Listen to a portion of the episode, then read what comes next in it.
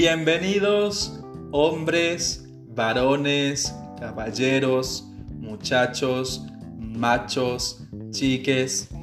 También son bienvenidas mujeres a este programa de podcast titulado El mandato de masculinidad. Quien les habla Richard le hará compañía en este día.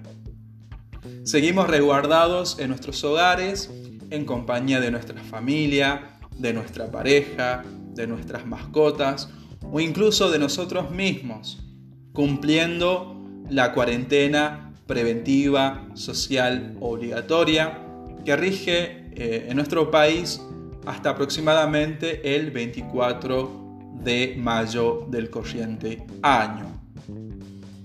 Este es nuestro quinto episodio de podcast del programa y estaba buscando qué temática desarrollar, hablar, informarnos, opinar, analizar.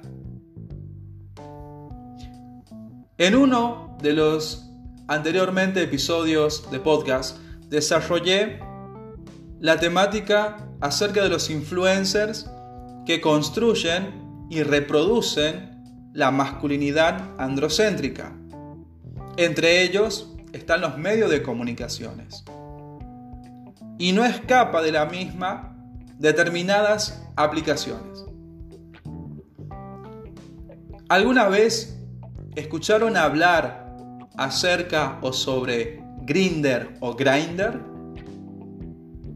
Grinder es una aplicación de citas para la comunidad gay de hombres, símil a Tinder o Badoo puedes crear una cuenta con distintas características de lo que buscas o requieres. Incluso puedes colocar una foto de presentación, como así también una breve y sucinta descripción de lo que buscas o de tus propias características. Vamos a escuchar y leer algunos perfiles de usuarios que hacen uso de esta aplicación. Y lo vamos obviamente a relacionar con el común denominador de todo esto, que es acerca de la masculinidad. Dice un usuario de Grindr, Hombres velludos, altos, con barba, viriles. Si no tienes foto no contestaré. Velludos, altos, masculinos bienvenidos. No colecciono números. En este ejemplo, dicho usuario hace descripción en su perfil de lo que busca, requiere y caracteriza al modelo relacionándolo con algunas cualidades o creencias de la masculinidad hegemónica y tradicional. Dichos usuarios, desde el lugar de, entre, comillas, macho, masculino, varonil, lo que están requiriendo, buscando o demandando del otro hombre gay, son determinadas cualidades o creencias relacionándolo obviamente con la masculinidad hegemónica y dominante. Los caracteriza con respecto a la altura de la persona,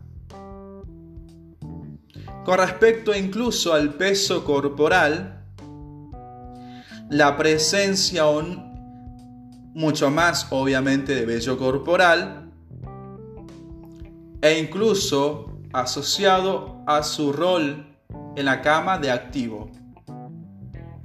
Generalmente todos esos atributos de lo viril, entre, entre comillas, o masculino,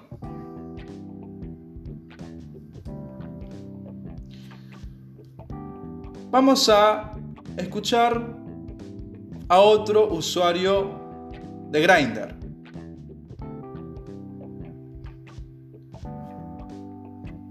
Busco a alguien que no parezca gay, guapo, joven, simpático y sin pluma para conocerse y ver qué pasa. Yo masculino, deportista, simpático y con vida normal. Foto por privado. Postdata, respeto a todo el mundo, pero yo tengo mis gustos y sé que es difícil encontrar lo que busco. Pero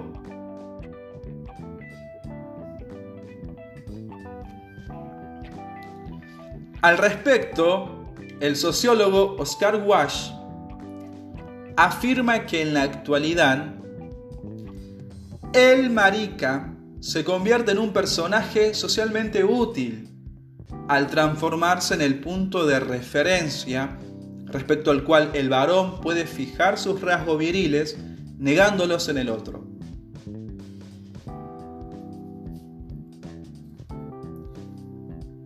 Cuando leímos en un primer momento al primer usuario de Grindr, generalmente daba esos atributos o cualidades de lo masculino, de lo que se requiere, de lo que se busca o demanda del otro. En esta segunda instancia de este usuario de Grindr,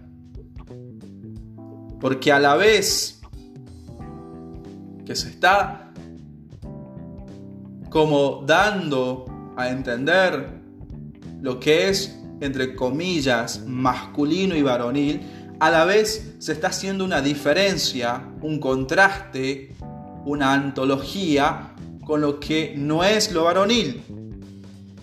Porque estos usuarios de Grindr, además de los requisitos que buscan, rechazan cuando incluso en su perfil mencionan no afeminados, cero plumas, cero ambiente gay, que es una jerga comúnmente que se utiliza en la comunidad gay de hombres.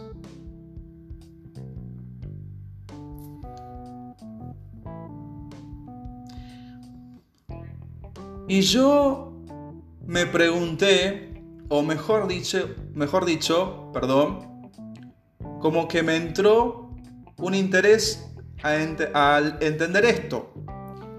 Si dicha aplicación Grinder es generalmente para uso de citas de hombres gay o que buscan una relación sexo perdón, afectiva con otro hombre,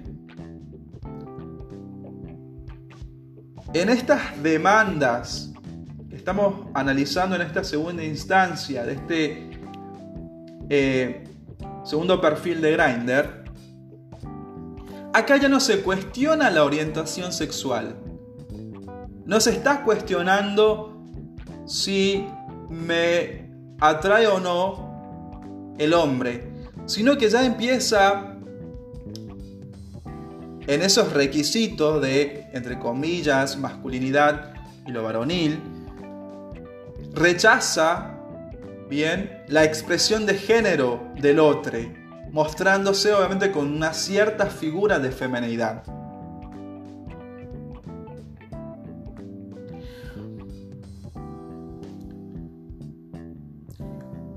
También, en un episodio anterior de podcast, mencioné sobre las creencias de la masculinidad hegemónica y dominante, y entre ellas figura la superioridad sobre las mujeres y hacia aquellos hombres que se muestran menos masculinos, que ahí entrarían en el grupo de los homosexuales, y de los heterosexuales que no cumplen con las cualidades o creencias de la masculinidad dominante.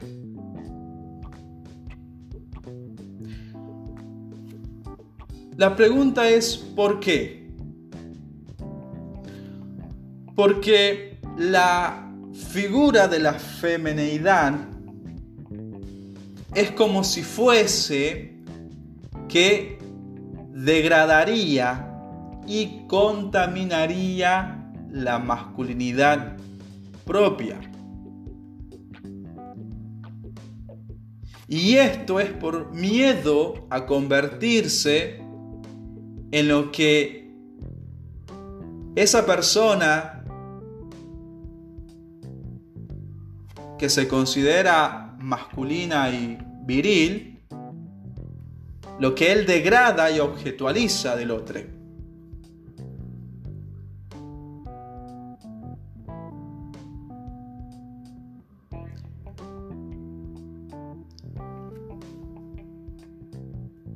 Sigamos en una tercera instancia con otro usuario, con otros usuarios de Grindr en su perfil que además menciona gente que se cuide, nada de gordos, gente sana. No afeminados, no gordos, no musculocas.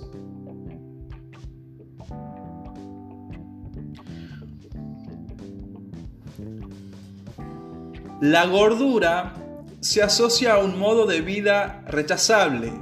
Se consideran a estas personas como vagas, carentes de motivación y autoestima e incapaces de sacrificio y perseverancia. Al respecto, Virgi Tobar afirma en su artículo Fat Men are Feminist Issue del 2013 que la experiencia de la gordofobia de los hombres está marcada por el sexismo y el rechazo de lo que se considera el modelo hegemónico del varón activo y capaz físicamente. La autora menciona tres discursos que vinculan a los hombres gordos con la femenidad. La, entre comillas, la feminización química por la que se considera que estos hombres poseen mayor nivel de estrógenos en sus cuerpos, que son las hormonas que predominan generalmente en la mujer. Entre comillas, la gordura como castradora, que remite a la creencia de que el hombre gordo posee menos capacidad sexual así como un pene más pequeño. Y por último, el desarrollo del pecho, que en el área de la salud eso se denomina ginecomastia, como la muestra evidente de la relación entre la gordura y la feminidad.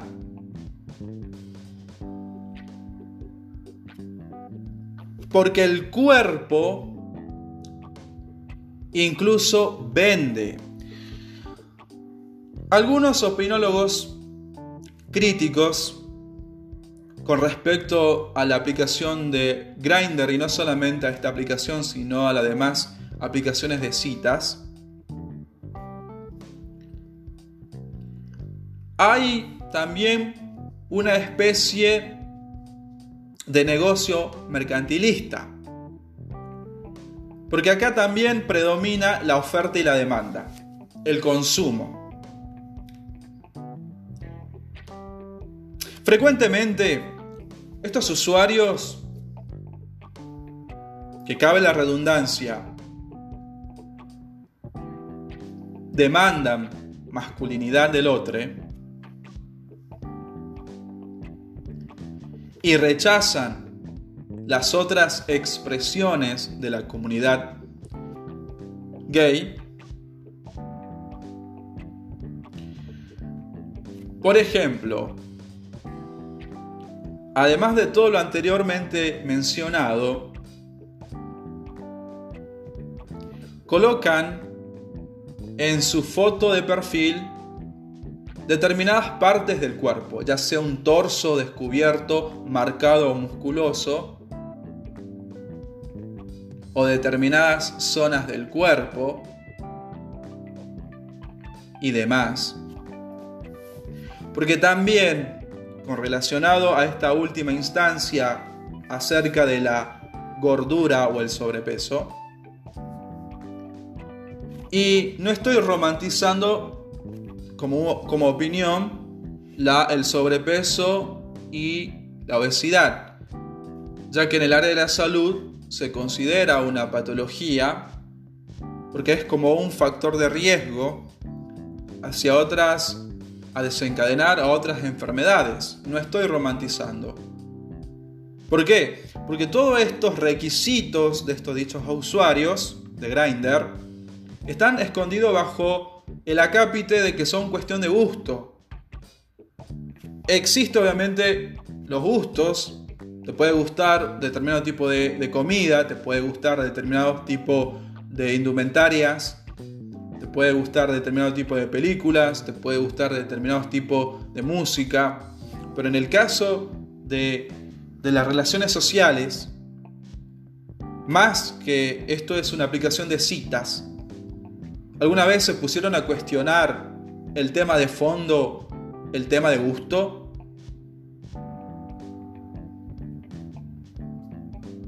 ¿Por qué? Porque relacionándolo a esta última instancia, hay un cuerpo hegemónico, hay un cuerpo masculino varonil hegemónico, y es aquel cuerpo tal vez marcado, trabajado, que no tiene exceso de sobrepeso, de gordura, porque como leímos anteriormente, la gordura como si fuese que está relacionado con la femenidad, con la figura de la femenidad. ¿Y por qué todo esto? ¿Por qué todo, todo el rechazo hacia el hombre gay que se muestra con cierta figura de femenidad, que se muestra con un poco de exceso de peso, sobrepeso u obesidad? ¿Por qué? Por un lado, porque allí está actuando ya la creencia de la superioridad y cuando actúa la, creencia de la superioridad es en este caso que todo lo, femenino o toda la figura relacionada con la femenidad es lo inferior, es lo devaluado, es lo subdominado o lo subordinado se está estigmatizando a la figura de la feminidad. Y lo podemos ver cuando, no sé, cuando fui, cuando, si recordamos, cuando fuimos niños, generalmente dicen qué cosas tenés que hacer, qué cosas, perdón, son de hombres. O, o, no hagas esto. No jugues, por ejemplo, con muñecas. O no utilices alguna indumentaria de color rosado o no, o esto o aquello. Porque son cosas de mujeres. No llores porque sos, sos si, fueses como una niña. Como si fuese que el ser del, como mujer, una, una, forma de decir, lo otro, estuviese devaluado, fuera lo malo, estigmatizándose a la figura de la feminidad.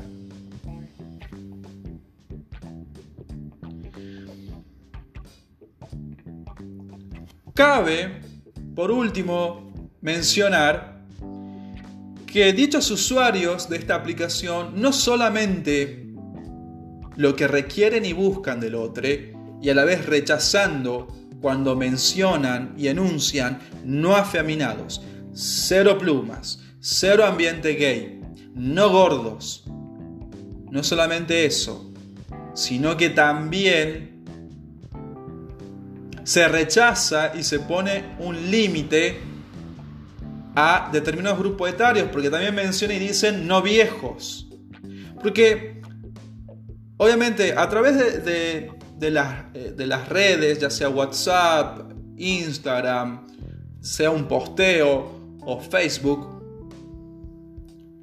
que se maneja un lenguaje, es muy distinto un lenguaje cuando estamos cara a cara hablando, conversando, debatiendo sobre un tema, que en las redes sociales se desvinculan un poco de lo también lo gestual, del contenido emocional que hay en las palabras. Y a la vez estos perfiles en Grindr como si sonasen un poco violento, rechazando otras formas de expresarse. Y terminando lo relacionado con esta temática de la masculinidad gay, y tomando como ejemplo esta aplicación, yo me hago una pregunta. ¿La masculinidad, entre comillas, es necesaria en la comunidad gay de hombres? Bien, estamos llegando al final del programa. Quien les habla Richard desde este humilde lugar hace el programa de podcast El Mandato de Masculinidad, para que nos informemos, para que nos para que conozcamos, para que analicemos todo esto.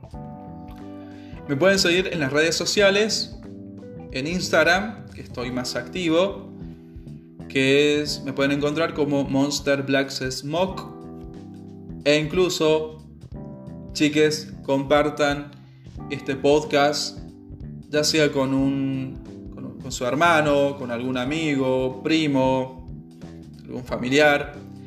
Y también, obviamente, eh, compartir también con las mujeres, porque también es una temática, también que la mujer también nos conozcan un poquito más. Bien, Chiques, llegamos al final del programa. Nos volvemos a encontrar en la siguiente semana con un, con un siguiente tópico, con un siguiente tema, para seguir aprendiendo y desaprendiéndonos de lo que no nos sirve. Quien les habla Richard les agradece que se tomen su tiempo para escucharnos. Nos encontramos la siguiente semana en este programa del mandato de masculinidad. Les mando un saludo y un abrazo.